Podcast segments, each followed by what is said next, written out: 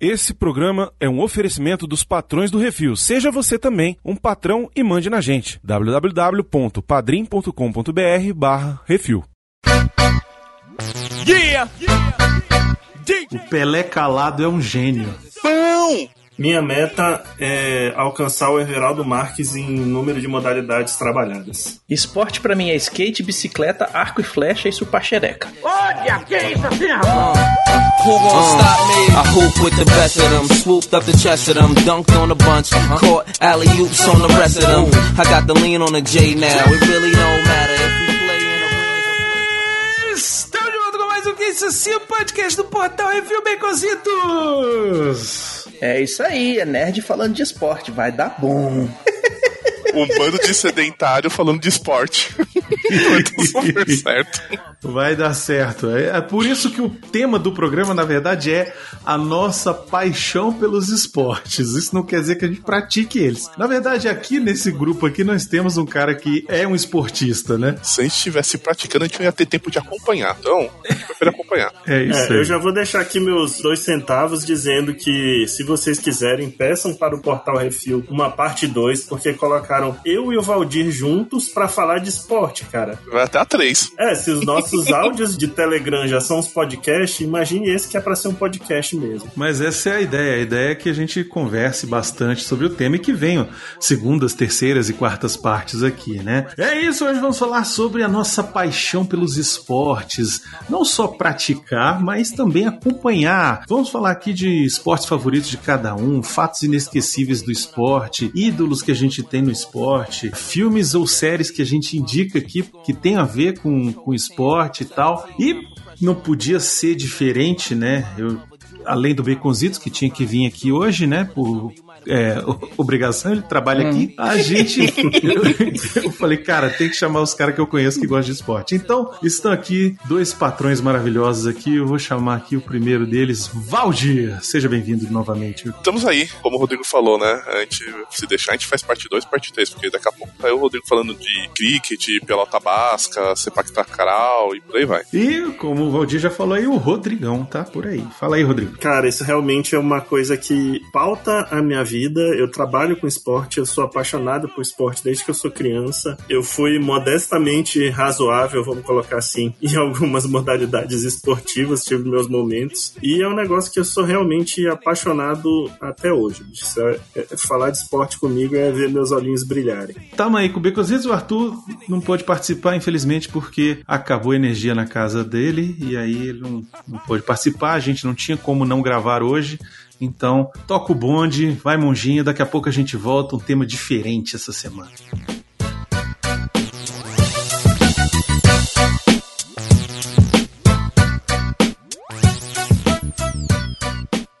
É isso assim, programa do Refil.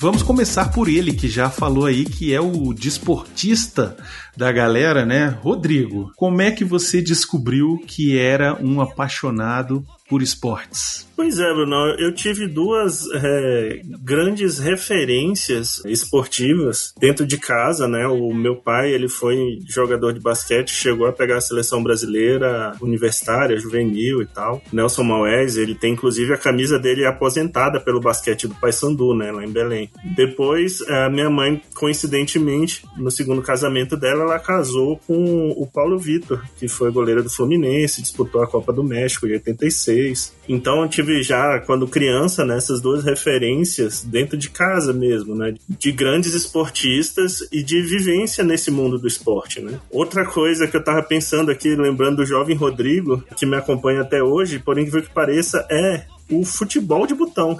Eu acompanhava os esportes na televisão, basquete e futebol principalmente. O futebol de botão foi aquele que me despertou de, de daquela coisinha, sabe, de fazer tabela, de fazer uma competição, de montar um campeonato, de ver o time que vai ganhar. Eu, eu mesmo quando eu jogava comigo mesmo, eu não roubava, sabe? O meu time favorito.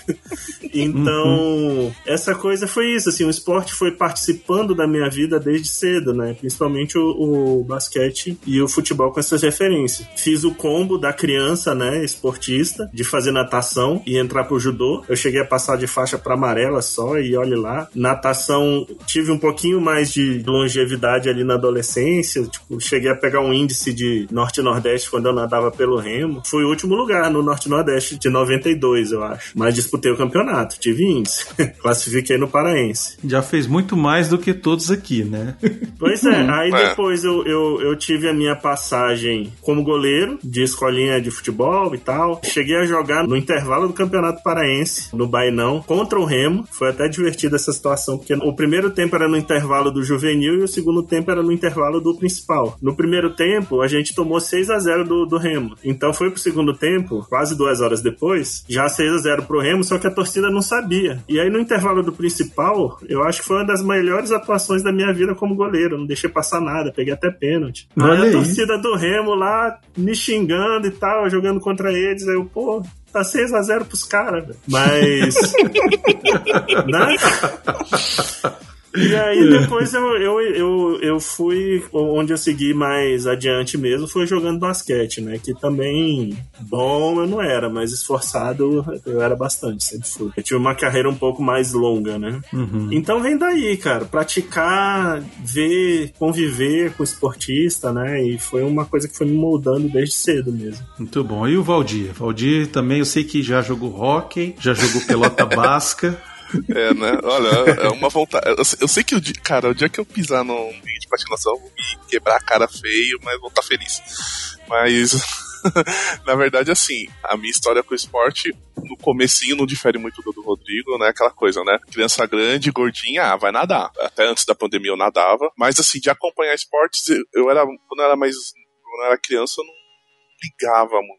Aliás, até a história engraçada que foi assim, eu lembro que aqui em São Não sei por qual razão, assim, eles começaram a passar uns jogos de futebol à tarde na, na Globo.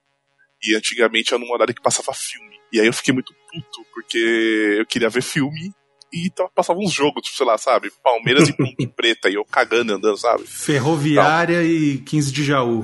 É, Juventus. é, mais ou menos isso, essas, essas coisas assim. E, e, cara, e, e eu realmente eu não ligava pra futebol nem nada tal. Meu pai sempre foi corintiano, tudo tal. Só que meu pai teve um episódio muito ruim uma vez que ele foi com meu irmão, né? Meu pai e meu irmão já são falecidos.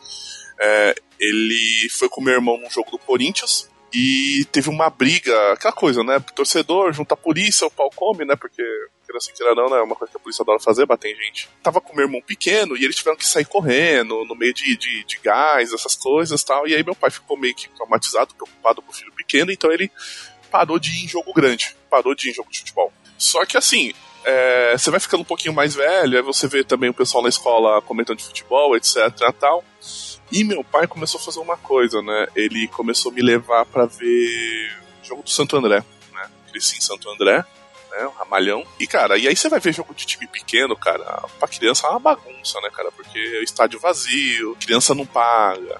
Aí vai lá comprar pipoca. Aí você, cara, a torcida do Santo André, a Dragão Azul, que é a torcida do Santo André, eles ficavam assim, aquelas meia dúzia de gato pingado na beira do gramado. Em vez de eles ficarem olhando o jogo e torcendo pro time, por exemplo, eles viravam pra quem tava mais pra cima na arquibancada e ficava gritando. Aí de cima, como é que é? Levantar a bunda pra torcer pro Santo André. Pô, cara, a criançada fica isso, cara, acha mó barato É, é. né, tal. E aí, você, aí peguei gosto, né, cara, Eu virei corintiano que nem meu pai, mas assim, eu acho que, tirando o futebol, acho que duas coisas realmente que me fisgaram de vez, assim, é, é Olimpíada e Fórmula 1. Eu sei que pra muita gente Fórmula 1 não é esporte, mas pra mim é esporte, foda-se Hum, a opinião pô. dos outros. E Olimpíada, cara, eu sou doente da Olimpíada. Minha esposa, ela fica até transtornada quando tem Olimpíada, porque se deixar eu ligo até a batedeira na TV pra ficar vendo esporte. E convenhamos que é polêmico pra muita gente, mas Olimpíada é muito maior que Copa do Mundo, né, cara? Mas Pô, muito, caramba, pra pra mim. caramba. não tenha dúvida. Muito, Muito, maior. muito mais legal, é muito mais legal.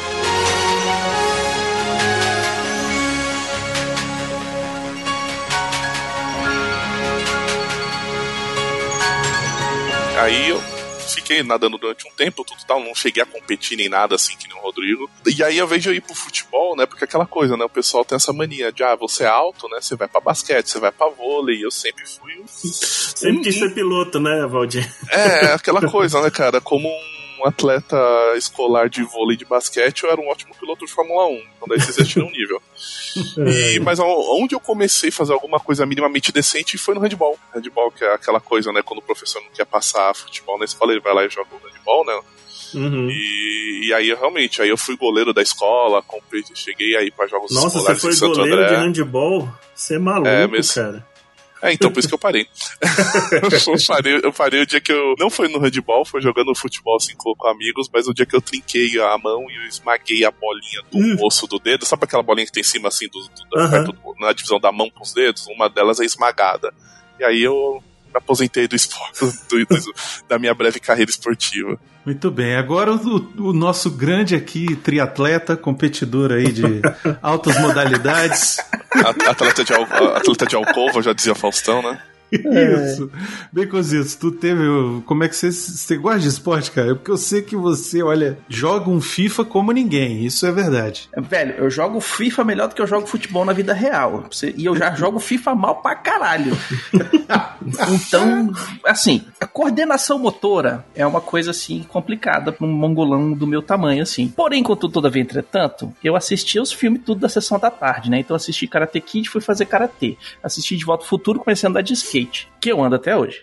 É, isso é verdade. O Baconzitos é o, é o Bob Burnquist aqui do, do DF.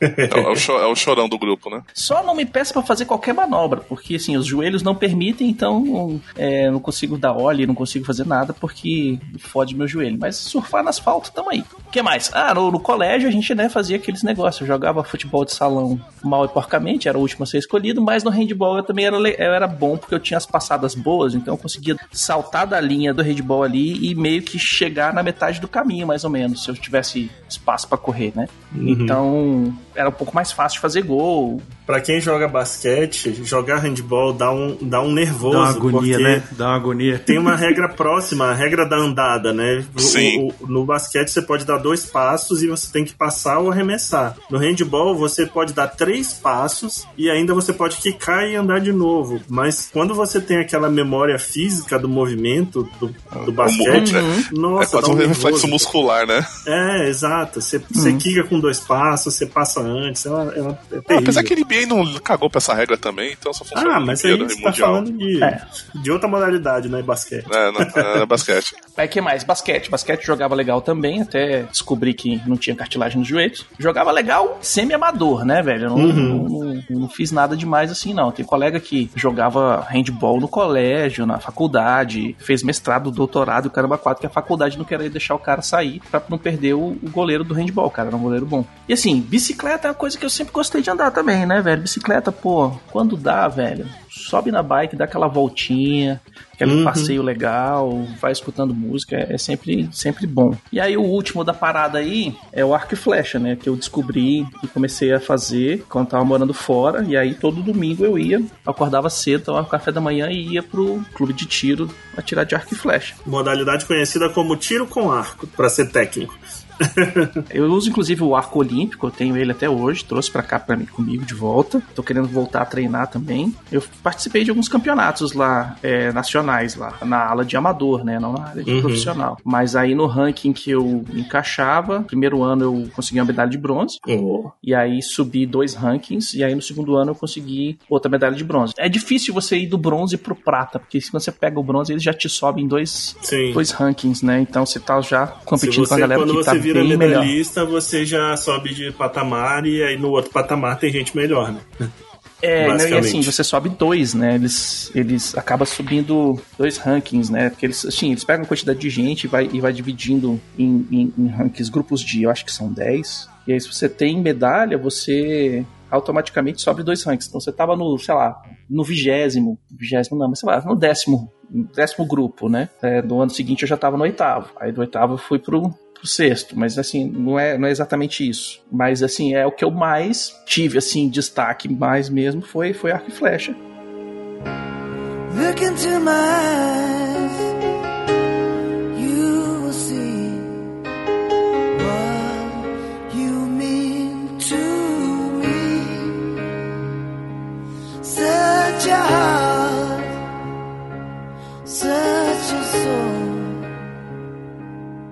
eu trabalho com esporte universitário, né? Sou da federação aqui do Distrito Federal. E aí a gente participa das competições distritais, nacionais. Resumindo, eu virei cartola, né? E tive na univers... em duas universidades já. A primeira em 2015 lá na Coreia, né? E aí eu tive a oportunidade de estar no, no- na competição de, de tiro com arco lá. Teve participação de uma brasileira e tal. Inclusive, deu um maior problema para levar o equipamento dela, né? Porque tem companhia aérea que entende como arma, né? Chegando lá, tipo, cara, você vê realmente os coreanos numa competição de tiro com arco é um negócio surreal, velho. Eles são muito bons, cara. Muito bons. Tá aí, ó. Quem diria? O, o, o mais bem sucedido, apesar da coisa, foi Baconzitos. Eu falei, é triatleta, em porra. inglês. É isso aí. Rapaz, isso aí. O cara é triatleta, velho. É arco e flecha, levantamento de copo e. Decathlon. chupa xereca. Chupa xereca é bom. e Quem não gosta que acha que tem cheiro ruim, é, isso é maravilha. Mas eu, eu assim, é, quando eu era criança, tive muitas experiências de, de esportes. Nenhuma delas cheguei a ser profissional de nada, só completamente amador, escolinha mesmo, mas eu cheguei a brincar de natação um bom tempo, por duas vezes, quando era moleque e mais adolescente, natação. Natação acho que é o que eu era melhor, assim, participava até daquelas competições internas ali de, da academia mesmo e tal, revezamento, aquelas coisas. Cheguei a fazer basquete por um bom tempo da minha vida, fazia na ACM. Também conhecida como YMCA. Isso.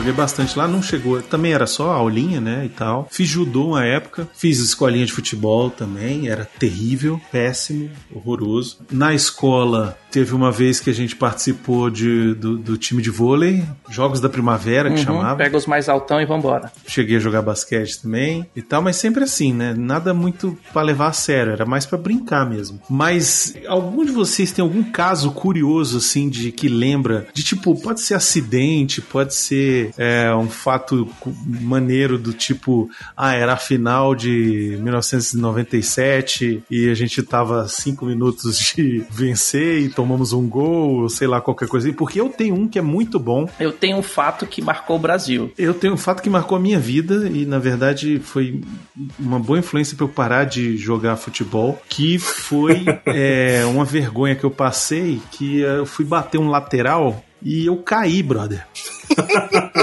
Boa, chutar o chão, fazia isso também. Sozinho, cara, sozinho. Ah, mas- Eu chutei a bola e de repente eu tava no chão, cara. E aí, tipo, o time inteiro parou de jogar porque todo mundo caiu no chão de rir também, entendeu? Então. E Morreram, tipo, Mó vergonha. Tem um ex-colega meu de colégio, o Marcelo, que a gente tava, tipo, sabe, assim, na escola de bobeira, aquela coisa assim. Aí fomos jogar bola. Aí sabe quando você rola a bola pra outra pessoa e ela para com o pé, né? Só encosta o pé e para. Ele foi fazer isso. A bola tava devagar, ninguém, tipo, deu uma bica na bola e, tipo, nele. Não, rolou a bola de boa assim e ele parou com o pé.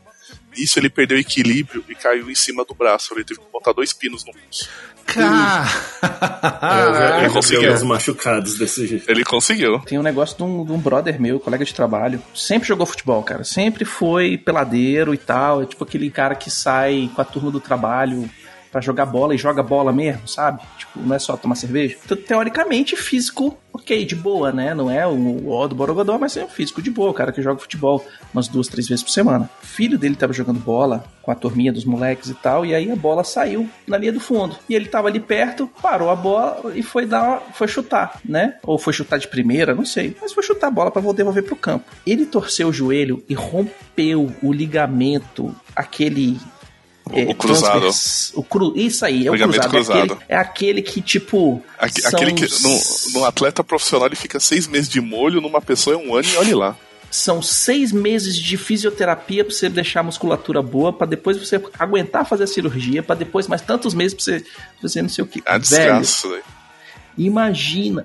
Imagina, tipo assim, o cara virou chutou a bola, mas escutou um tec. Na hora que ele escutou o tec, ele já foi caindo no chão. Foi uma lesão tão sinistra pro cara que ele teve que trocar de carro e botar um carro com é, Automático.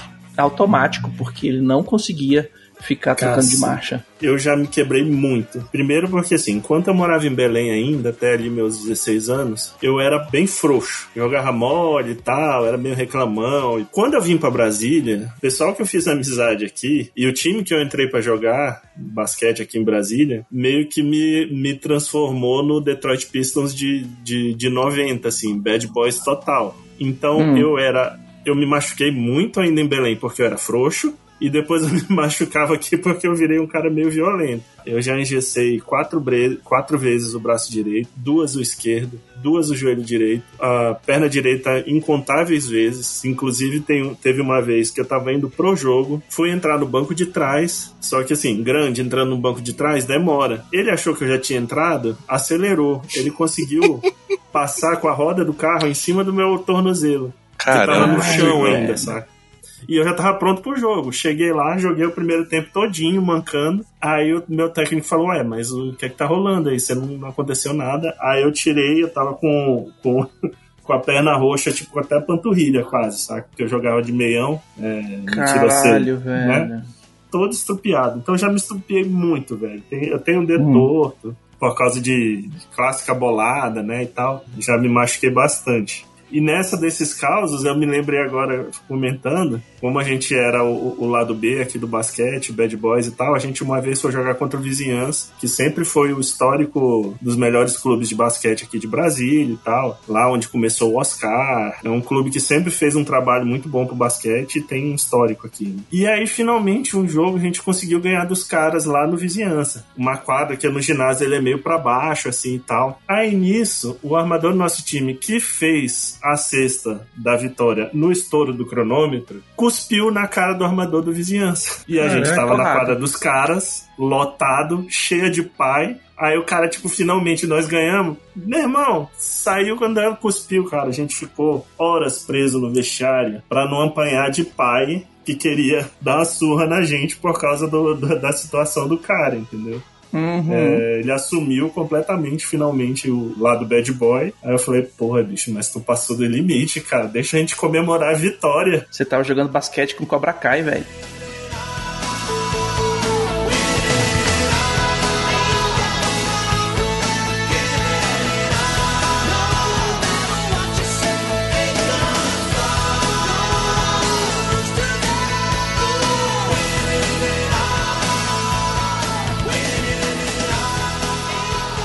Você que quer ouvir a sua cartinha lida, envie para o CO2 e nós do Refil vamos lê-la ao vivo. Ah, você, você pode enviar para Portal Refil, Portal Refil, arroba gmail.com. No flow, desse jeito. Salve Brasil! Pode crer. MC Guimê, tamo junto. Eu sou. Vai segurando, moleque. E aí, Neymar? O técnico sambo É nóis. E ó como que eu vou, hein? No flow, por onde a gente passa é show, fechou. E olha onde a gente chegou. Mas, cara, assim, de, de casos curiosos, eu tenho muitos, assim, de, de, de modalidades de coisas que eu trabalhei, né? Então, tanto por causa desse meu envolvimento com a Federação Universitária, quanto pela minha paixão mesmo. Então, eu já, eu já acabei trabalhando com diversas modalidades. É, meu primeiro emprego, inclusive, remunerado, foi como gandula lá no Mangueirão, em, em Belém, né? Ali 92, 93, Remo Paysandu tava na primeira divisão. A, a frase Então- solta, a gandula do mangueirão. Exatamente. Ficava pegando as bolas no mangueirão, né? That's what she said. Então, cara, eu, eu trabalhei já com, com mesário de basquete, de vôlei. Já trabalhei uma das mais divertidas e que vai me render esse caso que eu vou contar agora. Eu tinha um colega de faculdade que trabalhava com o pessoal da Federação de Automobilismo aqui de Brasília. Então ele me chamou para trabalhar como bandeira na- nas corridas de Stock Car e de Fórmula Truck. Aqui. E teve uma que, da Fórmula Truck, eu acho que foi a terceira que eu fiz, que aí eu já tava com mais experiência e tal, eles me colocaram na saída do box. Na saída do box, você fica com rádio escutando o diretor de prova e ele controla a entrada e saída dos pilotos, o tempo de prova, não sei o que, se pode sair ou não. E numa dessa, teve uma, uma rodada e aí o diretor de prova me avisou para fechar a saída do box. Dava para sair o próximo carro, porque ele queria só fazer aquele teste, né, de retorno na pista e tal. Mas quando eu vi aquele número zero no carro da Red Bull, Kaká Bueno, quer dar uma volta? Não vou deixar. Botei o bandeirão, botei o bandeirão vermelho na frente dele. Na hora que o diretor de prova falou que não era pra sair, cara, ele desceu esbravejando do carro, tipo, ah, não sei o que, Aí eu só, tipo, apontando pro rádio, né, ó, diretor de prova, não posso fazer nada. Por onde a gente passa é show, fechou. E olha onde a gente chegou. Sou país do futebol. Tive a oportunidade de conhecer o Luke Longley na Universidade também, né? Luke Longley, já que a gente falou de Chicago Bulls do Michael Jordan, cara tri, tricampeão, né, do, da NBA. Pô, tem dois metros de altura. Eu fico minúsculo, velho. É sério, parece que eu sou um, sei lá, parece que eu sou um metro setenta no máximo do lado do cara. Então, realmente trabalhar com esporte acaba, acaba te dando muito dessas, dessas situações, né, cara? Eu já conheci medalhista olímpico pra trocar ideia, assim, sabe? O, o Michael do, do Taekwondo, que foi medalhista em 2016, cara fantástico, né? Foi pra, pra universidade com a gente já. Então, cara, envolve, tá envolvido com essas histórias de, de esporte sempre, sempre gera, gera coisa muito legal, assim, experiências muito, muito bacanas.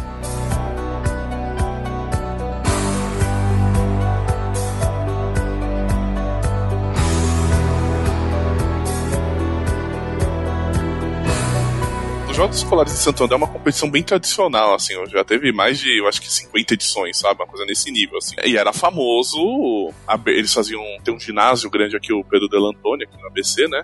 Que hoje é o hospital de campanha. E eles sempre faziam uma abertura ali pra fazer tipo uma mini, mini Olimpíada, sabe? Aquela coisa. E uma delegação de cada colégio tal. Só que tinha uma particularidade, né? Os jogos escolares é, era uma competição que envolvia tanto as públicas estaduais quanto as particulares. E, então, assim, para as particulares, sempre foi aquela coisa assim do tipo: o colégio conseguia mais medalhas na competição, né? E literalmente, assim, tinha, tinha a- aluno que conseguia bolsa, né? Bolsa de estudo e tal. É, bolsa atleta, é, então para eles era aquela. Sabe, por exemplo, igual hoje você vê em colégio particular, aqueles cartazes mostrando quem passou nos vestibulares, né? Uhum. Então, e aí tinha isso, né? Colégio tal, campeão dos Jogos Escolares de Santo André, edição tal. Então tinha isso, né? Só que aí o que acontece, meu? Você é um bando de playboy folgado num ginásio com, meu, uma massa de gente que estuda no colégio público, filho, você sabe que não vai dar certo. Você sabe. Cara, é, é, não Eu já tinha, vi muito cara, isso também. cara, não tinha has been planted. ah, cara, não tinha uma edição que não saía quebra-pau, mas não era tipo na entrada ou na saída, não, era dentro do ginásio mesmo. Nesse ano foi muito engraçado. Eu quase fui pra abertura, porque a, a direção liberava a autorização dos pais que os alunos fossem pra abertura. Teve um ano que eu quase fui, e foi muito. Eu, eu não- cara, foi pura sorte, cara, porque o pau comeu do nível, cara, que no outro dia, literalmente, cara, chegou o colega de sala com o braço enfaixado, um cara da outra sala com o nariz quebrado, né? E foi nesse nível, cara. Aí é o ponto de os caras cancelarem a abertura e só liberarem realmente alguns atletas de cada colégio pra participar da solenidade. Não Uhum. tinha mais torcida, porque não tinha jeito, né, cara? Era revolta de classe.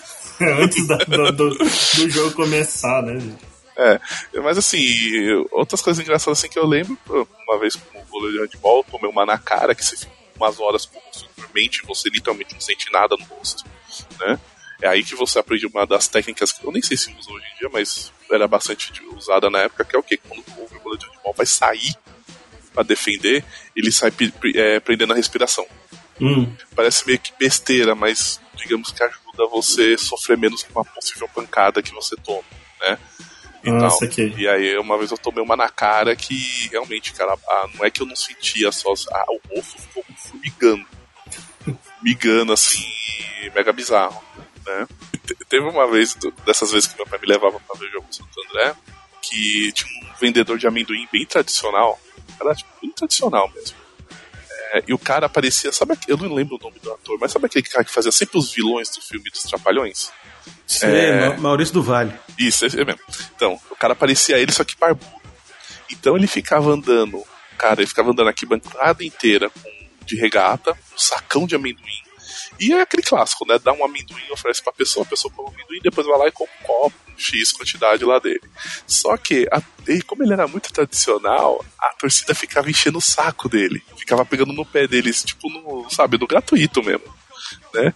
E aí uma vez, cara, não sei o que falaram pra ele, cara, mas falaram tanta bosta porque ele ficou tão puto, cara, que ele tacou o saco no chão, começou a tacar amendoim em todo mundo, e o povo rindo, ele ficava mais puto ainda, cara, ele teve que sair, cara, ele saiu, largou o sacão, sa- aqueles sacos de farinha de, de padaria, sabe? Cheio de amendoim, cara, largou lá e foda-se, ele tá muito puto, ele tá muito puto, porque toda hora todo mundo tirava o sarro dele. Vocês chegaram a, a viver alguma situação assim de pancadaria no estádio, de ter que correr, de pessoal invadir campo, essas coisas? No estádio não, mas eu tive uma situação tensa uma vez que eu, eu, eu corintiano, peguei um trem pra São Paulo. Eu tava indo, acho que pra Santa Efigênia comprar alguma coisa, um eletrônico, alguma meleca assim. E cara, tava tendo um jogo, eu não lembro qual era o campeonato, mas o trem estava socado, mas não era só o vagão, era o trem inteiro, a composição inteira socado de palmeirense.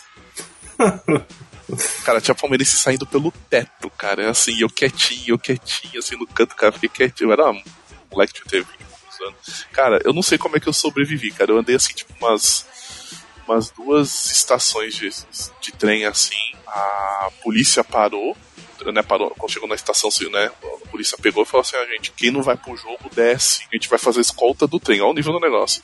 Aí eu saí né? E aí eu fiquei esperando o próximo. Aí o próximo estavam com civis, né? Pessoas normais, né? E a gente sabe que torcedor quando junta, cara, é terrível, cara. Mas eu, eu, juro que esse dia, esse dia realmente eu fiquei com medo, cara, porque eu não tava de preto, não tava nem com, sabe, nada assim é, que simboliza o time, nada dessas coisas, né? Mas, cara, você entra num lugar, cara, cheio de torcedor do, do, do rival do teu time, cara. Os caras já chegam tudo mamado, gritando, batendo no teto, batendo na parede? Tá, na mão. Acho que eu só fiquei com mais pão na mão dessa vez no trem, uma vez que eu peguei o trem cheio de gente que tava indo pra marcha pra Jesus. Aquele dia eu realmente fiquei medo. Mas isso daí é outra história. Cara, a situação de estádio eu tenho mais assim, meio tenso, eu tenho duas. Uma, eu primeira vez que eu fui para São Paulo, eu tinha ido fazer uma seleção aí de trainee e tal. Enfim, não deu certo, mas eu, eu tive que passar uns dias, eu sem ter o que fazer. Foi inventar de ter um jogo do, do Paysandu contra o Palmeiras. Aí, ah, tô fazendo nada, vou lá só ver o jogo, né? Era no antigo Palestra Itália ainda, antes da reforma. Tava com a roupa normal, comprei o ingresso, entrei pela torcida do Palmeiras. O jogo começou, o Paysandu fez 1 a 0 Aí eu fui me chegando pro cantinho que tava a torcida do Paysandu, né? Aí passei pra torcida do Paysandu, o Paysandu fez 2 a 0 se eu não me engano, ou fez 2 a 1 enfim. Eu sei que ficou na frente, tipo, 2x1 ou 2x0. Aí eu empolguei, né? Ah, show pra Palmeiras, tal, pô, Paysandu, não sei o quê. Final de jogo, 5x2 pro Palmeiras.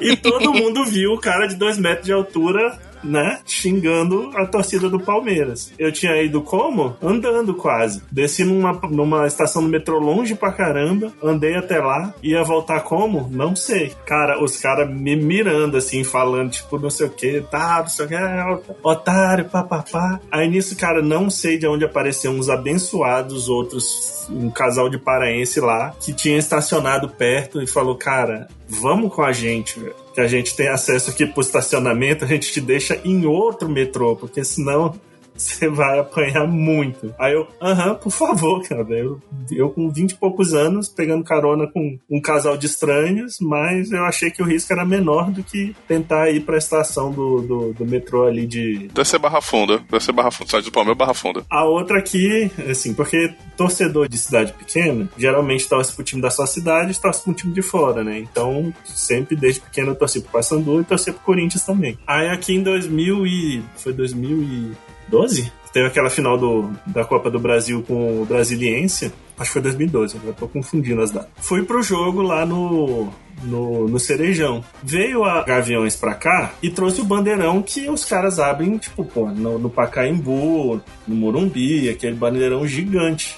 Só que o cerejão é muito menor. Os caras abriram o bandeirão, o bandeirão pegou no arame farpado do alambrado. Aí os caras começaram a puxar e tava enganchando o bandeirão, né? Tipo, aí pô, eu fui lá alto, comecei a tirar e os caras puxando. Eu tentando tirar, os caras puxando. Aí eu virei pra trás, pô, deixa de ser burro, para de puxar o bandeirão.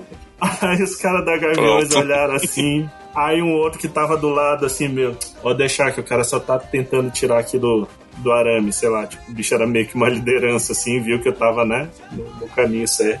Aí foi aquele momento de tensão também. Aí engraçado que você falou do metrô lotado, porque na saída desse jogo não, não foi perrengue nem nada, mas enfim, tava lotado o estádio e lotado a estação do metrô ali do junto do Cerejão pra saída. Cara, coitada da senhorinha, cara. Tinha uma senhorinha, na hora que o trem chegou, eu era tipo o primeiro da fila e a torcida do Corinthians inteira atrás de mim empurrando pra entrar no, no vagão. Na hora que abriu a porta, a pobre da senhorinha, devia ter uns 60 e poucos anos, tava com a bolsa na mão. Ela se encolheu de uma forma tão engraçada pra ser engolida pela multidão, tipo, ela só fechou os bracinhos na bolsa assim, saca? Tipo, eu falei, cara, eu não vou sair. Eu queria sair aqui. Não vai ter jeito. Aí veio, né? Manada.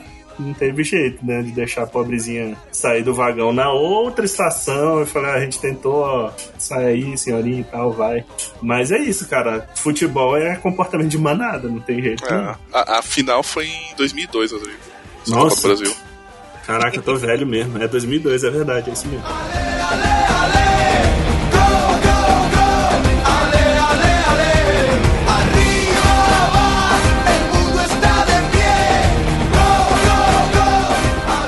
Parece que foi ontem, assim, eu me lembro da sensação de ver a seleção brasileira ser campeã em 94 pela primeira vez, eu me lembro como se fosse hoje, sabe assim? Você lembra onde você tava, né? Eu lembro, Assim, é, eu essa- tava, em, eu tava em casa com meu pai, mas assim, eu, eu me lembro, tipo, onde eu estava sentado no sofá, sacou? Tipo, aonde Uhum. meu pai estava. Tipo, eu me lembro da cor do sofá, da cor da, da televisão, entendeu? Eu lembro tudo isso, eu me lembro o que, que a gente fez depois, eu me lembro, assim, parece que foi ontem, sacou? Normalmente é, vem com essas vitórias, assim, né, que a gente acompanha, né? Então, vitórias do seu time que você torce. Eu lembro disso, Bruno, mas assim, você tá falando de lembrar do sofá, não sei o que, cara. Eu lembro Brasil perdendo pra Argentina em 90, cara. Isso eu lembro, cara, que eu tava Nossa, eu tipo, me lembro sozinho. também. Eu tava sozinho no sofá É. vendo. Eu lembro depois do jogo de, de sair da casa do meu avô e voltar pra casa andando, tipo, aquela tristeza na cidade, assim. É, isso tudo eu não lembro até, mas, cara, assim, o depois do jogo, cara, mas, cara, até hoje eu tenho o lance certinho, cara, do Maradona pegando, passando pelo branco, passando a bola pro Candídio, o Candídio lá fazendo gol, cara. Isso pra mim até hoje tá assim.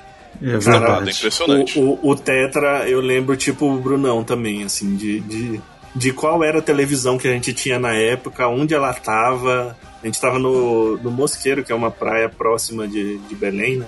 E todo mundo na casa lá, realmente, o, o ambiente fica tipo quase uma fotografia na sua cabeça, assim. Rodrigo, eu me lembro o que o meu pai falou no dia do jogo, antes do jogo começar. Eu me lembro que ele falou assim: hoje eu vou ser campeão de qualquer jeito. Aí eu falei assim: como assim, pai? Aí ele, ué, porque se for pelo Brasil, é o país onde eu moro. Se for pela Itália, é o país que da minha origem, né? Porque o meu pai é italiano.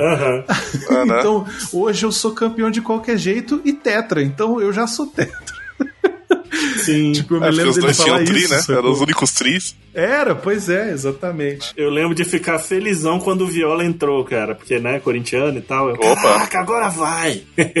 Na Copa de 94 eu fui pro Rio Grande do Sul de ônibus visitar meu irmão e minha irmã que tava morando lá. E eu assisti a final com uma turma no estacionamento da casa do meu vô. Botou assim um monte de cadeira de boteco dessas dobráveis assim de metal na garagem, a televisão lá à frente, o pessoal tomando cerveja, um churrasquinho rolando ali e velho, tensão e gritos, Aquele berros e abraços jogo e... 0x0, não saía do 0x0, aquela desgraça. Puta que pariu, velho. Não, e o o jogo feio, cara. Jogo feio. Ô Valdir, Valdir, o Parreira me bota o Mazinho pra jogar, velho. Pô, mas parreira, cara, parreira. Isso aqui é o quê, cara? Cara, sabe?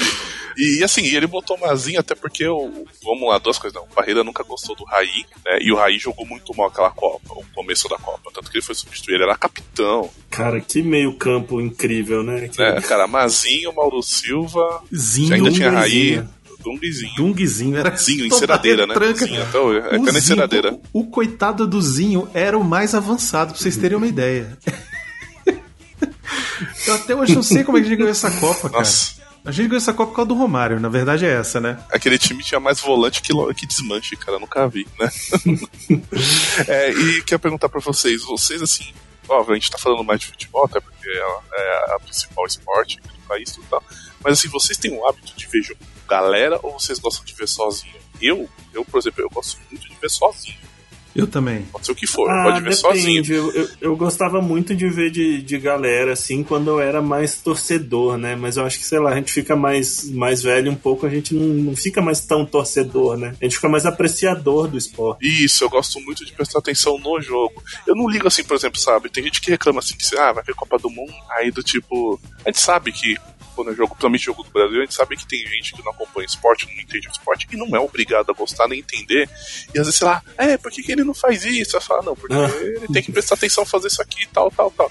E, e tem gente que fica mega irritado com isso. Eu falo, não, cara, se eu tô, por exemplo, lá, ah, vamos ver, tipo, vou pegar um exemplo. É, na última Copa, a empresa fazia um soft open bar lá, só tinha bebida alcoólica pra todo mundo assistir da empresa, sabe? Tipo. É telão, comidinha, refri, suco, escambau, tudo na faixa pra gente Uhum. assistir. Cara, tem gente ali que você percebia que não acompanhava futebol, tinha gente que acompanhava. E aí, meu, sou lá de galera, beleza, vambora, sabe? Fez gol, gol, putaria, Não. foda. Um Fez problema gol, que eu tal. acho sério hum, quando a gente vê jogo assim de galera é porque ah, o pessoal que não tá acostumado a ver, ele comete talvez o pior crime do torcedor de, de esporte, especialmente futebol, que é gritar gol antes.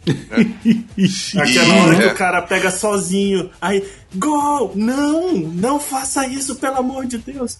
Era minha raiva no FIFA. O Valdir fazia essa porra. o Valdir.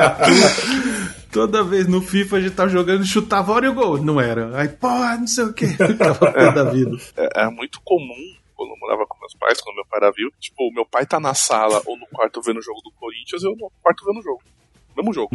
E quando a gente às vezes tava na sala junto, a gente ficava em silêncio os dois vendo o jogo. Copa de 98. Eu tava no segundo ano, terceiro ano, sei lá, uma coisa assim. O que que acontecia? Os jogos eram à tarde, né? Porque foi a Copa da França. Boa tarde, tipo, foi começo da noite, né? Isso, Afinal, é. foi três horas da tarde, né, eu acho. Isso. Isso. Eu lembro E que aí- aquele Brasil e Holanda foi, foi, foi, terminou tarde pra caramba, né? Uma, quase 8 horas, rodado começo de pênalti e tal. Isso. E aí o que que, que acontecia? Nessa época, a gente estudava de manhã e de tarde tinha aquele, aquelas aulas de reforço à tarde, que eram meio que obrigatórias, você tinha que, Uhum. que ir, né? Só que nos dias de jogos da seleção, eles liberavam pra você ir embora mais cedo. Então, tipo, você ia, almoçava e aí voltava pra escola, assistia os dois primeiros duas primeiras aulas e depois estava liberado pra ir embora. E aí nessa época, meu pai já estava aposentado por conta da invalidez, na verdade ele, não estava aposentado, né? Ele estava numa, numa pré-aposentadoria, assim, aposentando, né? Só que ele, como era chefe na Telebrás, ele tinha umas regalias de chefe e tal. Então ele tinha um, ele tinha um motorista, sacou? E aí o que, que ele fazia? Ele mandava o motorista me buscar no colégio e aí ia a renca lá pra casa. Entrava todo mundo no, no carro, ia a reca lá pra casa e a gente assistia os jogos da seleção. A gente assistiu todos os jogos da seleção juntos, lá em casa. Todo mundo, a galera do colégio inteiro. Menos a final. E eu acho que foi por isso que o Brasil perdeu. claro. Claro que sempre tem Descobrimos a. o culpado. Não foi o piripaque do Ronaldo. Não esse. foi. A É. culpa foi do Brunão e dos amigos dele.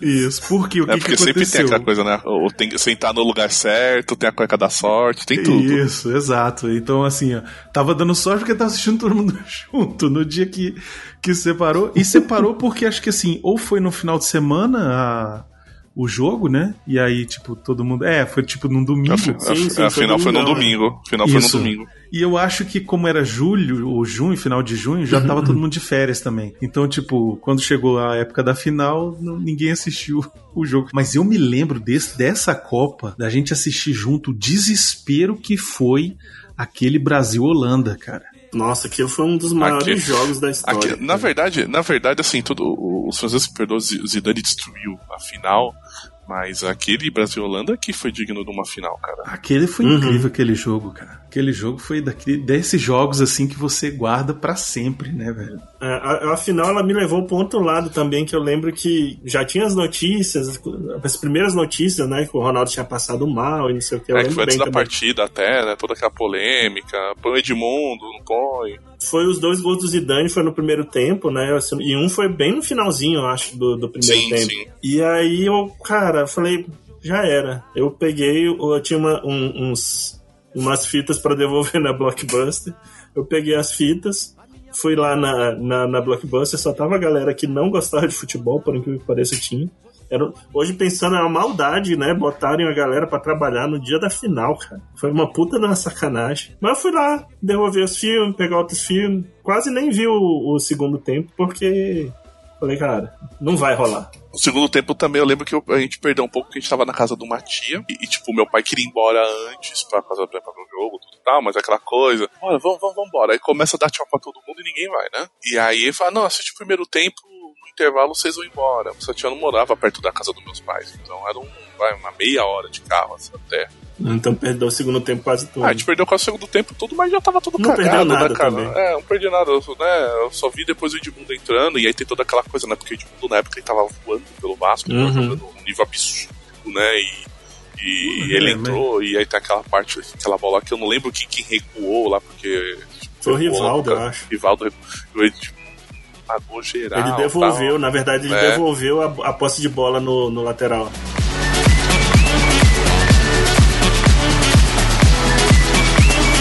Quer ser parceiro do Refil ou divulgar a sua marca ou evento? Envie o e-mail para portalrefil@gmail.com.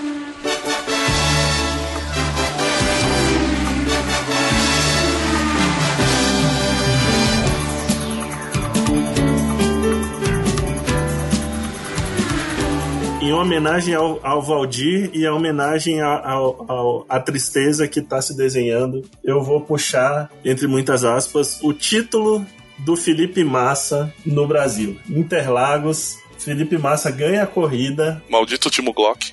e o time chuva pra caramba. O Hamilton não poderia chegar em quarto. O time Glock, famoso alemão, tava indo bem, bem mal. Só que secou, a pista secou, É, e ele com o pneu de aí chuva. o pneu dele foi pro espaço. Aí o Hamilton ultrapassa no- na reta. Na reta, na entrada na da reta. subida da reta ali já. Eu me lembro disso, cara. eu Fiquei muito puto. Cara, eu lembro, eu tava num churrasco aqui no. Porque assim, corrida no Brasil, duas horas da tarde, né? Tava no, tava no, no prédio de um amigo meu, na- no Sudoeste, a gente fazendo um churrasco na cobertura.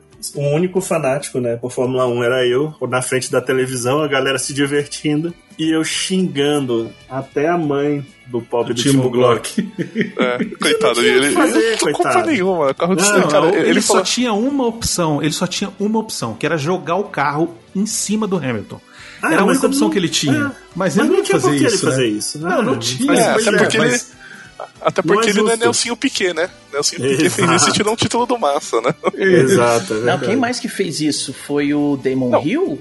Não, Schumacher Não, assim- fez um Demon Hill, o Demon Hill devolveu. Depois, o, depois mesma o coisa, Schumacher, o, é, o, o, Schumacher e o- o Prost é que fez no o? Senna e o Senna fez no Prost também. E Não, também eu não tô dizendo o que ele Villeneuve, fosse fazer, eu só tô dizendo que era a única opção. É, pois é. Tipo, se ele quisesse É. que o Massa ganhasse, ele só podia fazer isso. E assim, a questão é de justificar, tipo, se tá eu, eu contra você, e eu tô vendo que não vai ter jeito, eu vou, eu jogo, assim, não é o, o, o fair play, mas eu, pro meu título, eu jogo o carro em cima de você. Agora É o o alemão vai jogar um carro em cima do inglês pro brasileiro ganhar o título? Não vai. é, fazer isso. pois é, não, Não, vai. é, não faz sentido. Não, até porque é o seguinte, né? Pra você ser piloto de Fórmula 1, cara, você tem que ser um, pelo menos um pouquinho pau no cu, Uhum. né? Porque se você não for um pouco. Um pouco. Você nem chega lá. Você nem chega lá, você não chega. A, a gente sabe que a gente vive num país aí que o pessoal, você não pode falar mal do Senna, porque o povo fica tudo com as pelancas doídas. Mas assim, cara, o Senna não era santo, foi um piloto excepcional. Excepcional, foi mesmo. Cara, mas Uhum. tá de. Meu, tem um abismo entre ele e outros pilotos da Fórmula 1 que foram melhores. E, e, cara, e teve muito. E teve piloto que se deu muito melhor, cara, porque simplesmente foi lá e se impôs, sabe? Né? É, o o Senna tinha uma equipe de relações públicas muito boa, né? Ah, não, e ele caiu no gosto da Globo, né, cara? A, Glo- a Globo. É amigo do a- Galvão. Ele né, puxava cara? o saco do Galvão, o Galvão É, a puxava o Globo- saco dele É, não, e e a aí Globo tem acabou. aquela coisa assim, de, tipo, por exemplo, de, de- da narrativa do herói. Ela precisa do herói. É, Né? Porque exatamente. isso vende, isso vende, isso é, negócio, né? Então, cara, ele. Meu, ele curtiu a ideia, a Globo abraçou e acabou e vambora, né? Porque que, meu, né? Pô, Nessa brincadeira ainda pegou a Xuxa. É, Galisteu Galisteu. e tal, um monte de outra gente. Mas assim, e outra, né? O Rio Sena, família mega rica, né? Tal, e, né? A família dele cuidava da marca U, cuida até hoje da marca U Boss no Brasil, Uhum. né? É, comand, comandou durante um bom tempo os negócios da Audi no país. É, Essa- essa deixando claro, você ser corredor, não só de Fórmula 1, mas aí também Fórmula Indy, é, NASCAR também, todas essas de ponta, não é um esporte barato. Nem Ele um nunca teve um, um, Nunca foi. um pobrezinho saindo do. Cara, da- o mais perto disso, por incrível que pareça, é o Hamilton, né? Mas É o assim, Hamilton, ele- era o que eu ia falar. É. É que É. O, o pai dele pegava empréstimo pra botar o moleque pra andar de Uhum. kart, e, o- aí o- ele O começou Ron a... Dennis, né, o Ron Dennis olhou para ele, descobriu ele novinho, Uhum. Uhum. Viu né? O Ron. Dennis ali. que foi chefe da McLaren na época do Senna e depois tudo tal, né? E aí falou, não, vou botar grana aqui, vamos catar esse moleque. O próprio Piquet aqui, ele não era mega milionário, mas tipo, a família dele tinha uma certa. É, do que eu conheço, grana. assim, de mais, mais, sim, digamos assim, um pouquinho mais ferrado de grana, é o Roberto Moreno, que pouca gente vai lembrar, mas que, cara, Uhum. até hoje é elogiado como um dos melhores acertadores de carro da, da Fórmula 1, da história da Fórmula 1, cara, ele inclusive elogiado lá por fora, né? Uhum. Era de uma família de classe média, mas como o pai e o, e o tio eram pilotos, já tinha um certo poderio financeiro um pouco maior, né? Já tinha um networking também, né? É, Então, é, já tinha um certo network, mas, por exemplo, o Felipe Massa, cara, o pai do Felipe Massa é mega fazendeiro aqui no interior de São Paulo, cara. Ah, sabe? Você sabe que E, quer a pagar boleto. e aí, fechando o ciclo, a cara do, do, do Titônio Massa olhando, comemorando o título por 40 segundos, sei lá, nem isso. Ele, não, ele era abraçado com o irmão, com a mãe, Uhum. com a esposa, não sei o que e tal. Nossa, Por isso que o Massa tem a cara de bunda até hoje, né? É. O Massa, por mais que ele seja um bom piloto, ele tem aquela cara de derrota estampada na cara dele até hoje. Né? A gente não pode deixar de falar do nosso Rubinho, né? Coitado, que, pô, foi um Eu excelente piloto. Rubinho, Ele foi um é excelente excepcional piloto, excepcional injustiçado piloto. pela Globo. Não só injustiçado pela Globo, ele foi um, um cara que.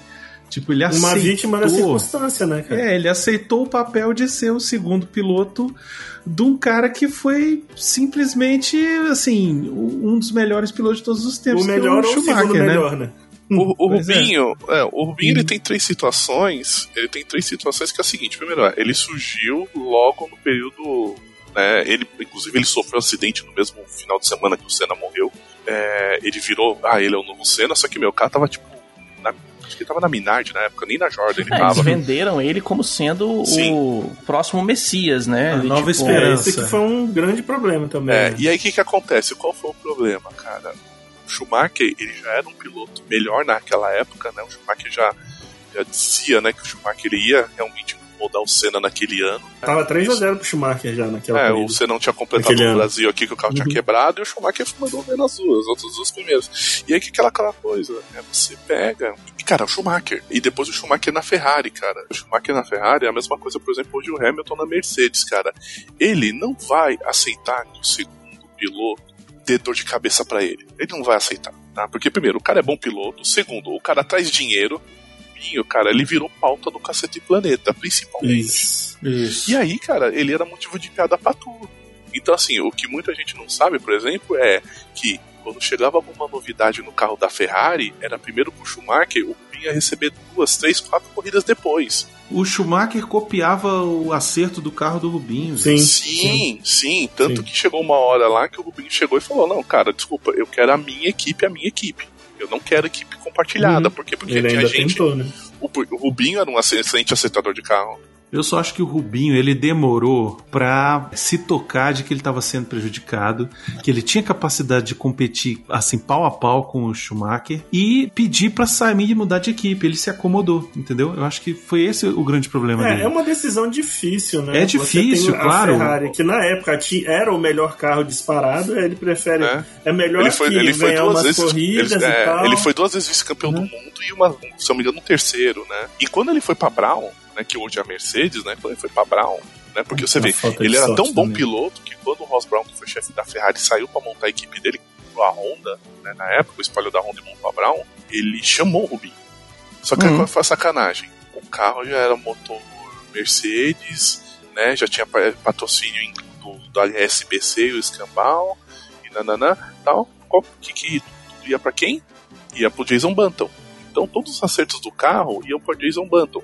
E cara, hoje, cara, a Fórmula 1 ela é num nível que se você, por exemplo, mudar, sei lá, meio centímetro no assento de carro pra, porque um piloto usa daquele jeito e o outro usa diferente, quem não ficou sem o acerto tá prejudicado. Tá prejudicado. Esse ano agora você já tá vendo o Sérgio Pérez reclamando do carro da, da RBR, da Red Bull, que, que era do Verstappen, o carro é difícil, papapá. Mas isso todo mundo reclamou, até o Ricardo, quando ele saiu, ele Sim. reclamou. Por quê? O Verstappen, ele briga com o carro. Ele- a, a- pilotagem dele não é uma pilotagem tranquila, é uma pilotagem que ele briga com o carro. Então, se alguém tomar uma tocada mais tranquila, vai sofrer. O Rubinho na Brown, ele sofreu porque é o seguinte, o sistema de freio era todo acertado por Jason Button. Jason Button sempre foi um piloto famoso por um cara que não desgasta o carro, a tocada limpa. E também o, o Button tava com a cobertura do. aquela cobertura do, das rodas que É, canalizava. então, não, isso, isso fazia no freio, isso é do freio. Hum. Isso pro Rubinho atrapalhava ele. Tanto que quando ele conseguiu o sistema de, de freio no carro dele, o Rubinho começou a ganhar do Button na Brown. Só que o É, que só que é acontece? é, o que acontece? Apareceu um cara chamado Sebastian Vettel na Red Bull. É. Pois o é. Button tinha ido muito bem a primeira metade do campeonato, porque a Brown tava absurda, ninguém sabia o que aconteceu com aquele carro. O Brown ganhou todos os, os- os pontos necessários para ser campeão na primeira parte da temporada. Na segunda temporada foi dividido entre o Rubinho e o Vettel. Tem a questão do Galvão e da narrativa do herói. É muito fantástico, tem que se dizer como o Galvão faz isso. Eu falei agora porque foram duas situações que eu anotei aqui, que é justamente desses fatos e momentos inesquecíveis. Que uma é aquela prova do Phelps, do, do Galvão. Ganhou, do, perdeu, ganhou, perdeu, ganhou, perdeu. Cara, esse também marcou demais, velho. Saiu bem. Não teve uma boa partida, talvez sentindo, tá sentindo cansaço. Na raia número 4, Milorad Kavic. Vai ter que fazer uma volta fenomenal. Vai ter que fazer uma volta fenomenal. O Michael Phelps, ele já virou bem atrás do Kavic. Os dois vão tomando conta da prova, ele está também atrás do recordista mundial Ian Kruger. Agora ele vem forçando. Ele vai tentar voar nos metros finais. O Michael Phelps virou muito mal. Vai tentar voar. Só um gênio para ganhar essa prova. Só um gênio para ganhar essa prova. Michael Phelps, braçada com braçada. Enikevich, vai perder, vai ganhar, vai perder, vai ganhar, perdeu. Ganhou! Michael Phelps na batida de mão. Só um gênio para ganhar essa prova.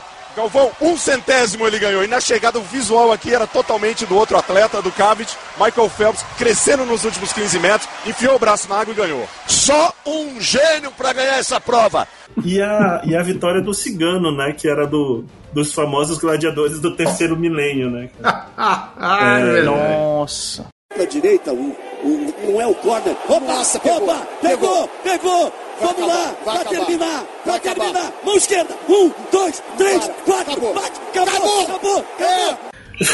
É, hoje tá Galvão, aposentado, né? Graças a Deus. cara. Tá aposentado, É, graças a Deus. é, ele, ele tá lá fazendo o vinho dele, Mas Vines. Ele faz ser marcante o momento, cara. Isso. Por mais, E o- por mais que ele faça um monte de cagada. Ele pega o esporte que tá acontecendo ali, ele cria uma narrativa. Eu não sei se vocês já tiveram a oportunidade de escutar ou assistir Fórmula 1 com narração em inglês. Fórmula 1.com vocês, vocês assistem os compactos, etc e tal, tudo com narração em inglês. A narração em inglês, ela é fantástica. Ela é fantástica, mas ela tá ali, ó, em cima do que tá acontecendo, o que, o que o cara tá É falando puramente com... técnica, né? E assim, tipo, ó, o cara tá vindo, o cara vai pegar, vai passar pro lado, vai tentar, e não conseguiu, e, e vai embora. It's lights out and away we go. Verstappen gets away well. Can he catch the two Mercedes? Hamilton out in front of Bottas. He's got the inside line going into Abbey. Hamilton only just into the lead. Ahead of Bottas and Verstappen. And it's Charles Leclerc. Great start from him. Lance Stroll is putting Lando Norris under pressure. There's a lock up as well as round the outside of the Ferrari goes Max Verstappen and going wide is Kimi Raikkonen in the Alfa Romeo. Now we head down to the Wellington Straight and Hamilton leads from Bottas. Já o Galvão Bueno, não, ele cria aquela narrativa, não, porque eles não se gostam. Desde que ele, fulano, olhou torto pra mulher do Não, outro, e, e- ele e aí, não o- gosta. o- e aí o Reginaldo Leme com aquela cara de bunda do lado, de, pelo amor de Deus, filho. Tentando, É só 40 anos isso. né, velho? tentando Porra. vender o É. peixe. O Reginaldo Leme tá aliviado que ele agora vai comentar Fórmula 1 na Band com o Sérgio Maurício. O Galvão me solta. Reta curva. Neta curva. Sim.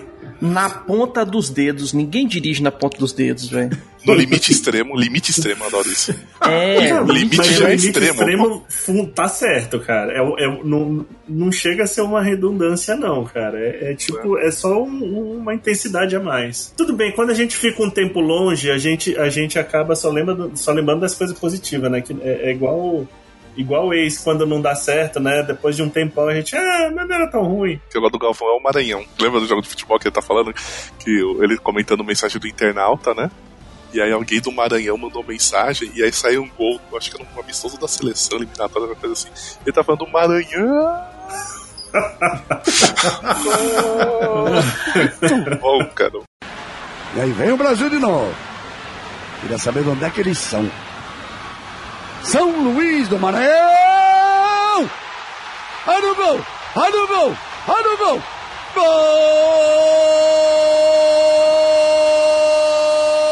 É, o que, o que é impressionante do, do Galvão é que ele faz isso de criar um ídolo e puxar o saco de alguém, escolher um pra ser o salvador sempre, e nem sempre isso dá certo, né? Ah, sim.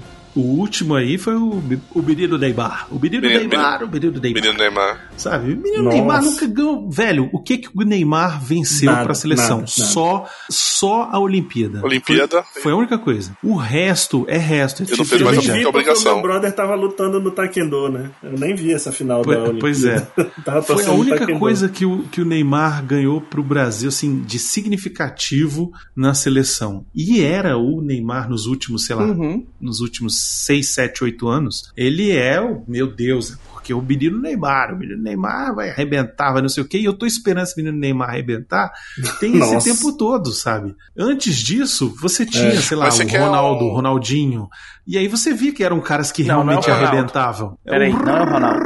Olha o que ele fez, Ronaldinho! Mas é, é essa questão do Galvão, né? Você tem essa coisa que, como eu falei, você não pode falar mal do Senna. O Senna é intocável, é beatificado. Tal. Tem um perfil no Twitter, gente, pra quem tá ouvindo aqui, usa Maravilhoso, Twitter, procura um já até sei qual que você chama, vai falar. é, Comentários Sensatos de Analista Automobilístico. É tipo Fórmula 1 morreu em 94, uma coisa assim, é, não é? é, é, o arroba é F1 morreu em 94. Né? O 94, pra quem não lembra, foi o ano que o, do acidente do Senna. Então, cara, é assim, é tipo, sei lá, por exemplo, pai do Carlos Sainz lá, ou esqueci o nome dele, é campeão de novo de rally. Aí o cara vai lá e comenta: É, mas se fosse o Senna, ele podia estar num carrinho de mão aí com a roda quebrada que ele batia esse cara aí fácil, fácil.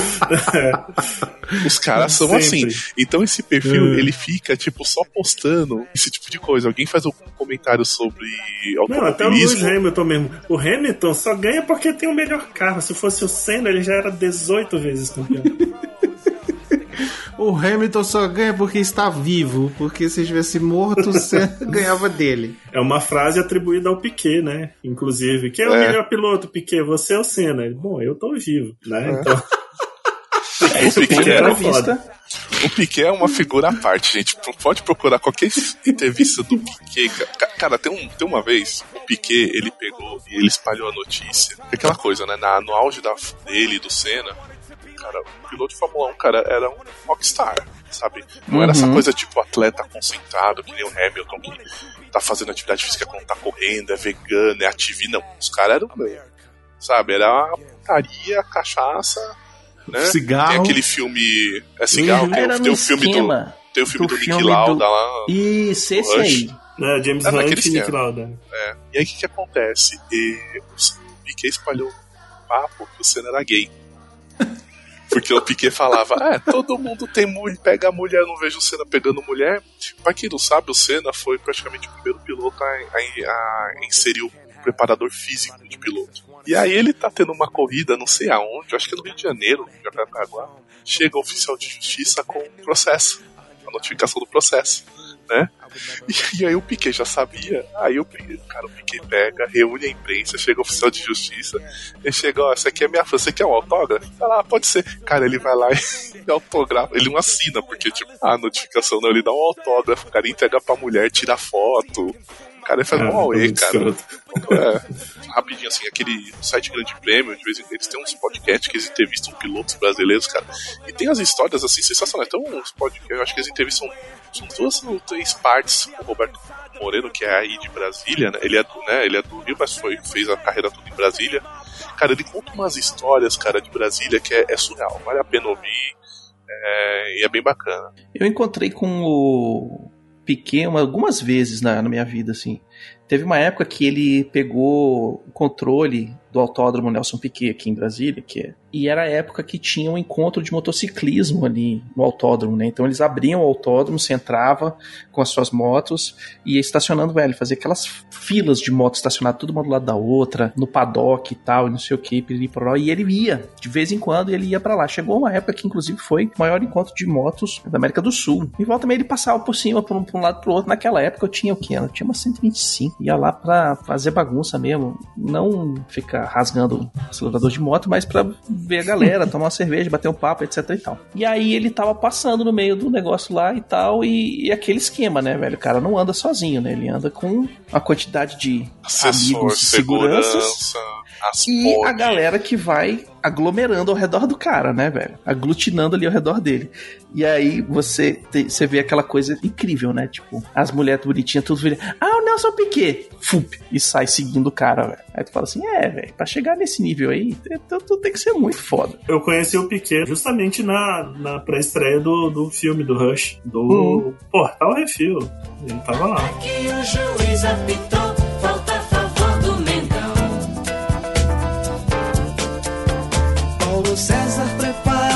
seu chute fatal. Na barreira, confusão é geral. Muito bem, estamos aqui, né, já falando um monte de coisa, vai com certeza precisar de outras de outras gravações, porque o Valdir, o único cara que eu conheço que enxerga a bola de hockey é o Valdir, o Puck, é o único cara que eu conheço que enxerga o Puck.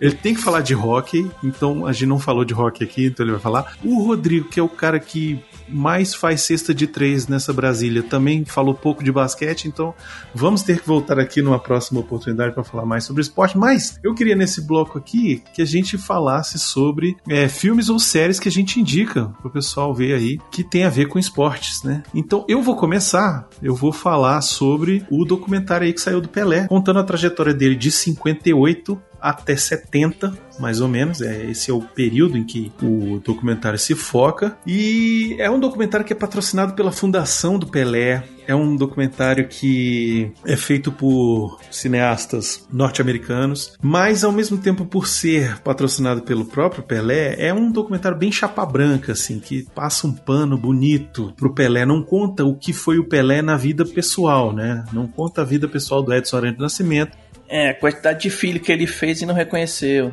Exato. Ele diz assim: é, eu tive filhos, tive filhos.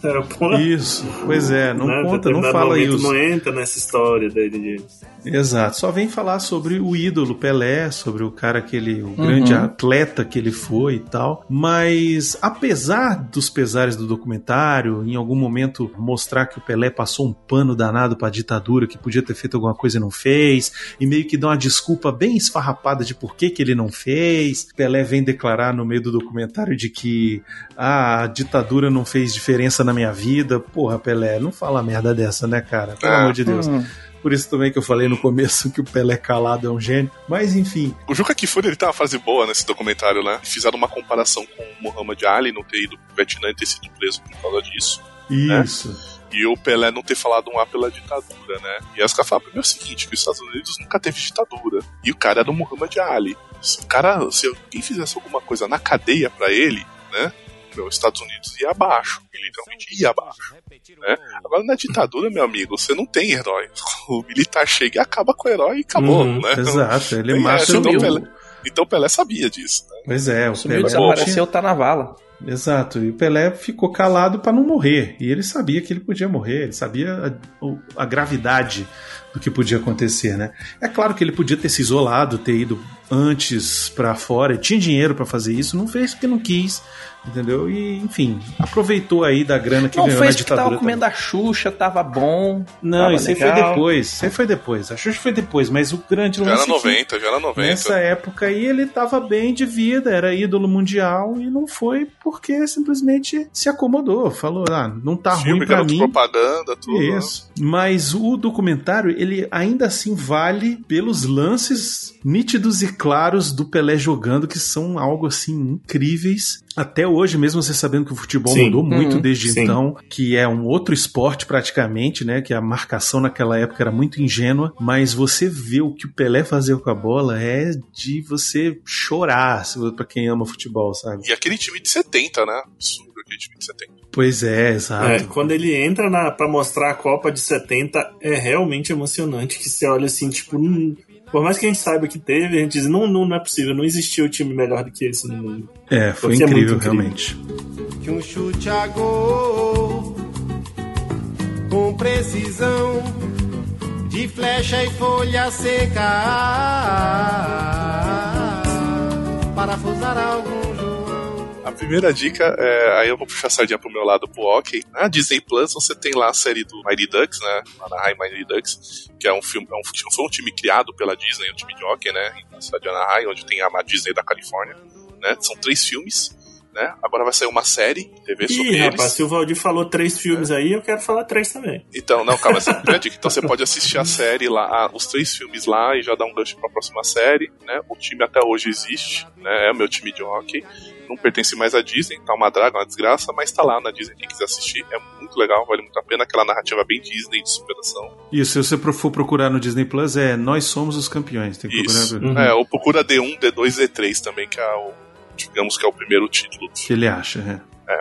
E a segunda é o seguinte: tem um documentário, acho que esse você tá no Telecine Play, chama Irmãos do Futebol, que conta a história do Corinthians. Corinthians, por quê? Porque é o Corinthians Casuals, que é o time inglês que deu origem ao Hum. Corinthians daqui de São Paulo.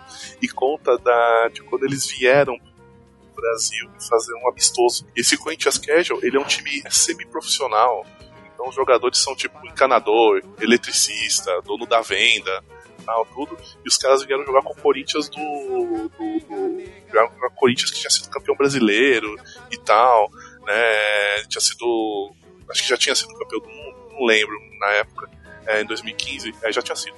E, e tal. E aí eles fizeram um amistoso na, na, Arena, é, na Arena Corinthians, super bacana, porque o foco, óbvio, tem o foco do Corinthians aqui de São Paulo, mas o foco é na história do time de lá. E de o quanto os, os caras amam aquele clube ao ponto de ser um clube ruim. O clube é ruim, sabe? O time joga mal.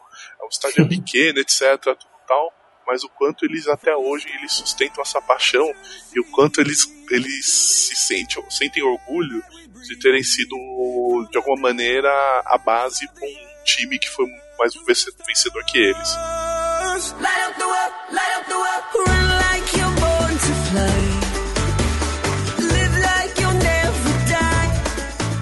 tenho um, assim, que é que a gente já falou aqui, que é o Fórmula 1 Drive to Survive, né? Que é um documentário mesmo feito em cima das equipes de Fórmula 1. Começou em 2019, vai entrar agora na terceira temporada, se eu não me engano. 19 de março. E assim, é fantástico. Você vê o, o que rola por trás das, do, do- da Fórmula 1 é maravilhoso. E tem um filme que eu assisti e eu acho.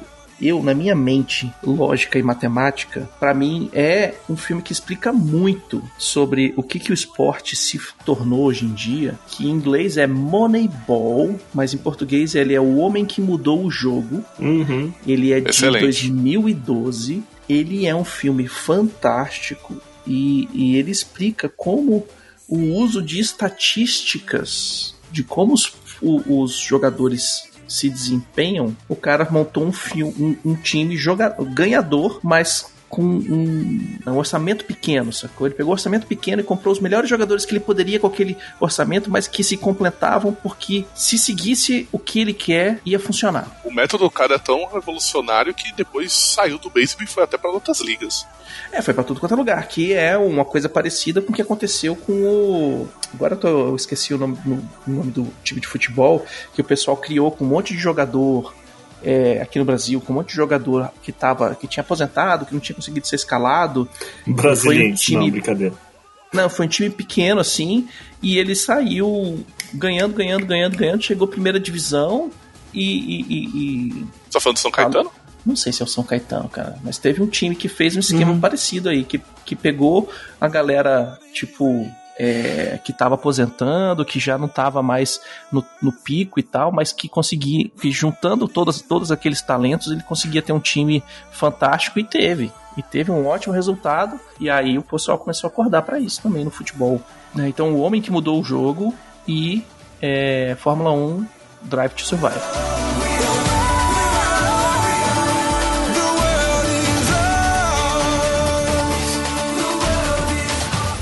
Só porque eu não podia deixar de, de falar do, do meu filme favorito de todos os tempos, não é o melhor, mas é o meu favorito, que é Jerry Maguire, do Tom Cruise, que tem ação, Uhum. tem comédia, tem romance, tem Renée Zellweger linda, maravilhosa. Então, Tem o Tom Cruise sempre correndo? Vale a, tem. Sempre Tem, vale a tem, pena tem. revisitar, né? Cuba Gooding Jr. ganhou o Oscar e tal. Show me the money. É, show me the money. the money. Help me to help you. Mas assim, indicação mesmo que, que talvez esteja, esteja mais escondida, mas vale a pena, é um documentário na Netflix que chama Losers. São oito Sim, é episódios muito bom. e conta a história de basicamente underdogs e muita gente como eles trabalham ali pela, pela paixão pelo esporte, como houve uma reviravolta na carreira deles a partir de um momento de uma derrota absurda, né? Então, o primeiro episódio, se eu não me engano, é um cara que era um ex-lutador de boxe que toma uma surra, basicamente. Na verdade, ele ganha uma, uma luta, cria-se toda uma expectativa em, em cima dele, depois ele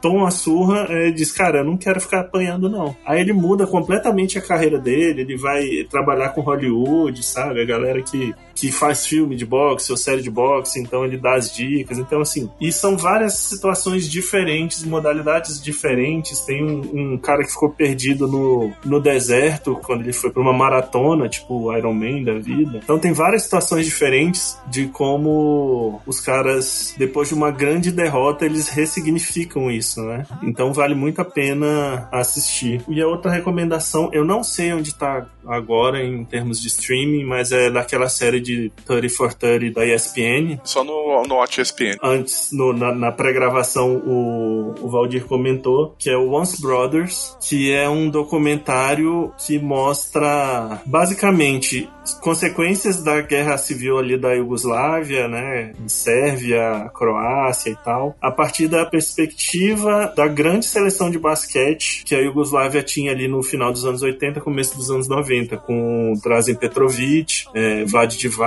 Dino Radja, a galera realmente era um time fenomenal que a expectativa e o sonho era ver eles competindo em 92 contra o Dream Team dos Estados Unidos. E sinceramente eu acho que ia dar jogo, duvido que fosse ganhar, mas eu acho que ia dar jogo, tinha Tony Kukoc, era um time fantástico, foi campeão do mundo em 1990 na Argentina, um jogo que eu estava lá, não sabia nem o que estava acontecendo, né? Como o Valdir comentou, não tinha a menor noção sobre a, a guerra civil iugoslava naquela época, eu só queria saber de brinde da Coca-Cola. E a partir dali, daquele jogo, no final da partida, quando a Iugoslávia é a campeã mundial de basquete, o Divac, eles entregam uma uma bandeira da Croácia para um companheiro dele, uma coisa assim, e ele toma essa bandeira da Croácia e joga no chão, porque o entendimento dele, como ele fala, é nós somos esse time aqui da Iugoslávia, não tem sérvio, não tem croata e tal. Só que aquilo ali foi tomou uma proporção gigantesca, porque foi encarado como um sérvio, que era o Divac, diminuindo os croatas, né?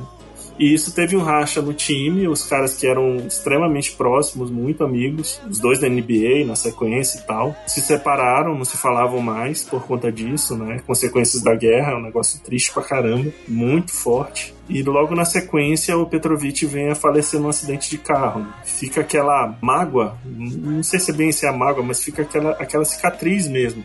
Situação mal resolvida, né? É, deles nunca terem podido resolver aquela situação, porque não conversaram mesmo os dois na NBA depois, não tiveram oportunidade de resolver. Então, é um documentário muito forte, é uma história incrível e, cara, todo mundo tem que assistir. Se você não assistiu ainda, corra e assista, porque vale muito a pena. É magnífico o documentário. Isso lembrando que a gente tá deixando todos os filmes do Rock e Creed como hors concurso, né? Que a gente já fez podcast sobre eles. Então, não entram aqui. Exato. É, a última coisa que eu vou indicar aqui, só pra gente encerrar, é assistam o documentário do Chicago Bulls, pô. Excelente. Sim, sim, sim. Excelente, fantástico, sensacional, The Last Dance, né? Conta a história do Michael Jordan e Chicago Bulls, né? Na sua Uhum. trajetória vitoriosa ali nos anos 90. É, foca bastante na história da vida do Michael Jordan, é, mas ele também dá espaço para outros jogadores fundamentais para aquele time de estrelas ali, como o próprio Dennis Rodman, Scott Pippen e tal, e que foi numa época em que, E na era Kukoc, exatamente né, na é época o coach também, exatamente. É, e foi exatamente na época que eu brincava de fazer aula lá na, na CM, né? Era o auge do basquete, assim. Uhum. A época que o basquete fez a sua vitrine pro mundo.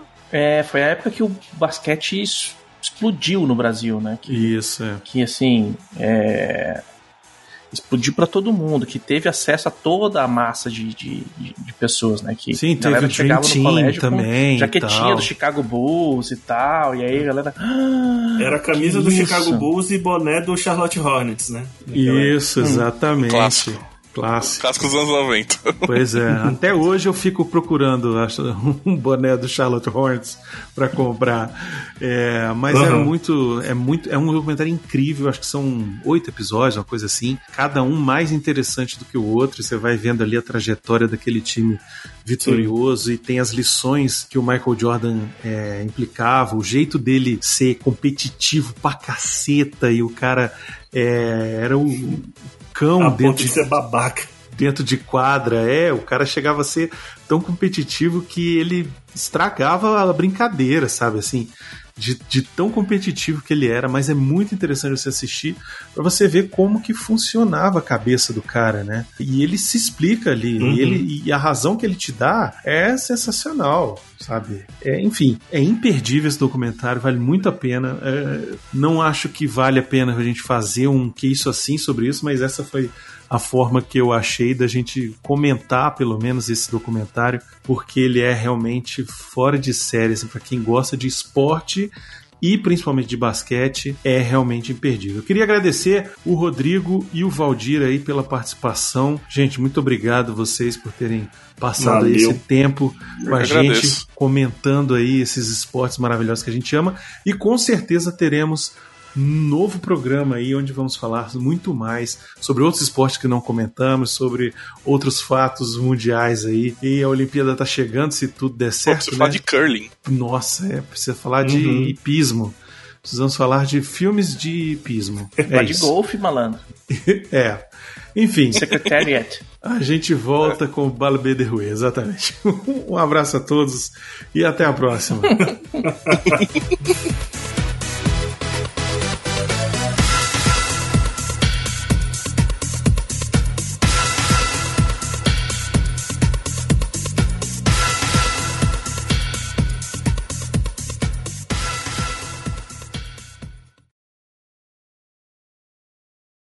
A gente só insiste.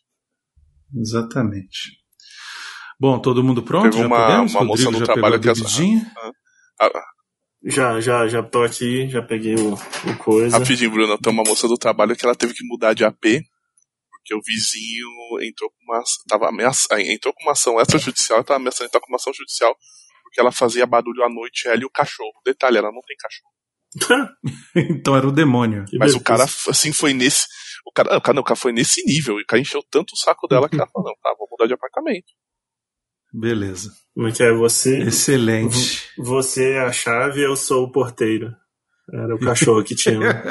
é, pois é. Exato. Meu nome é Azul. I paid my dues time after time. I've done my sentence, but committed no crime. And bad mistakes, I've made a few. I've had my shells and kicks in my bed. Deixa eu limpar a garganta, né? Uma bebidinha. É uma boa, uma boa, peraí.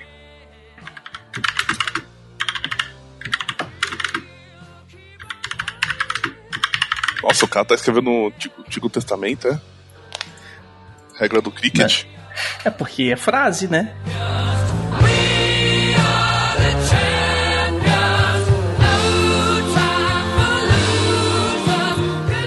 Esporte pra mim é skate, bicicleta, arco e flecha e chupar xereca. Que isso? Meu Deus do céu. Quase e um é que ele errou a última frase, né? A última parte, né? Ainda ele falou. Quase um triatleta, né? Sendo que nessa última aí, nada, né? Nada. É, pois é. Não, não. Eu vou fazer a Não minha. tô falando que eu tô treinando todos. Eu tô...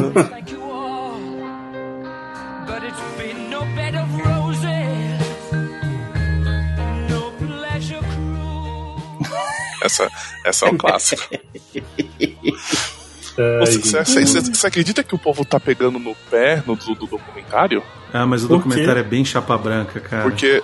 Não, não, não é por causa disso, não. Pior de tudo que não, Bruno. O pessoal tá pegando no pé porque é o seguinte, né? Eles tocaram no negócio na história do Pelé ter sido passador de pano em relação à ditadura, né? Uhum, Nem que ele passou o pano, mas tipo, sabe, não.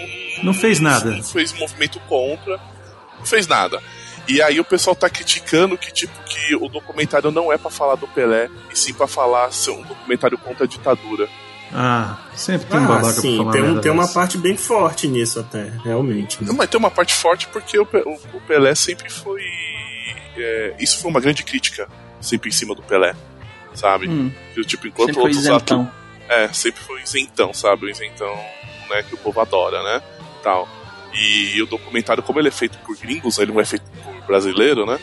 É, o pessoal foi lá e cutucou. Eu achei legal nesse ponto. Mas ele tá no mesmíssimo formato do, do Last Dance do, do Jordan, Sim, né? total, total. Inclusive nessa parte, porque eles colocam lá como o Jordan nunca se envolveu muito nessas, Questão nessas racial, questões né? raciais americanas e tal. E aí Vamos seguiu um pouco falar o mesmo depois, né? formato. É. Depois a gente comenta mais. Beleza. Vou puxar então, hein?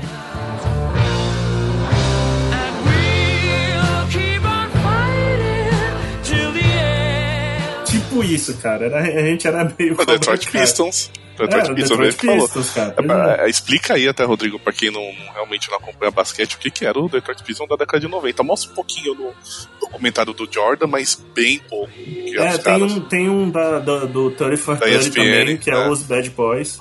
Era o time que tinha Isaiah Thomas, Bill Lambier, Dennis Rodman. E era o time bruto, cara. Ele, tipo... Você, é, não, você, não, você não ficava em pé do lado do cara. Exato, o termo do, do Jordan Rules, que é, é- que foi cunhado à época, que eles dizem que não existe, mas era basicamente isso. A gente não vai deixar o Jordan jogar. Então, é aquela coisa, basquete da NBA, cada jogador pode fazer seis faltas. Você tem gente pra caramba pra não deixar o Jordan jogar, né? Você vai revezando. Exato, vai revezando a marcação, e aí era bem na, na, na, na força mesmo. Tipo assim, não que eles não tivessem talento, é um time que jogava muito. A Zaya Thomas é um jogador sensacional, mas Ma- assim. Mas já botava medo no adversário, porque Exato. logo na primeira Ele- disputa você já tomava uma na costela ali que você já tava Eles ganhavam muitos jogos antes de começar, e aí o- esse time que eu jogava, é, né, seguia um pouco essa linha. Pode ir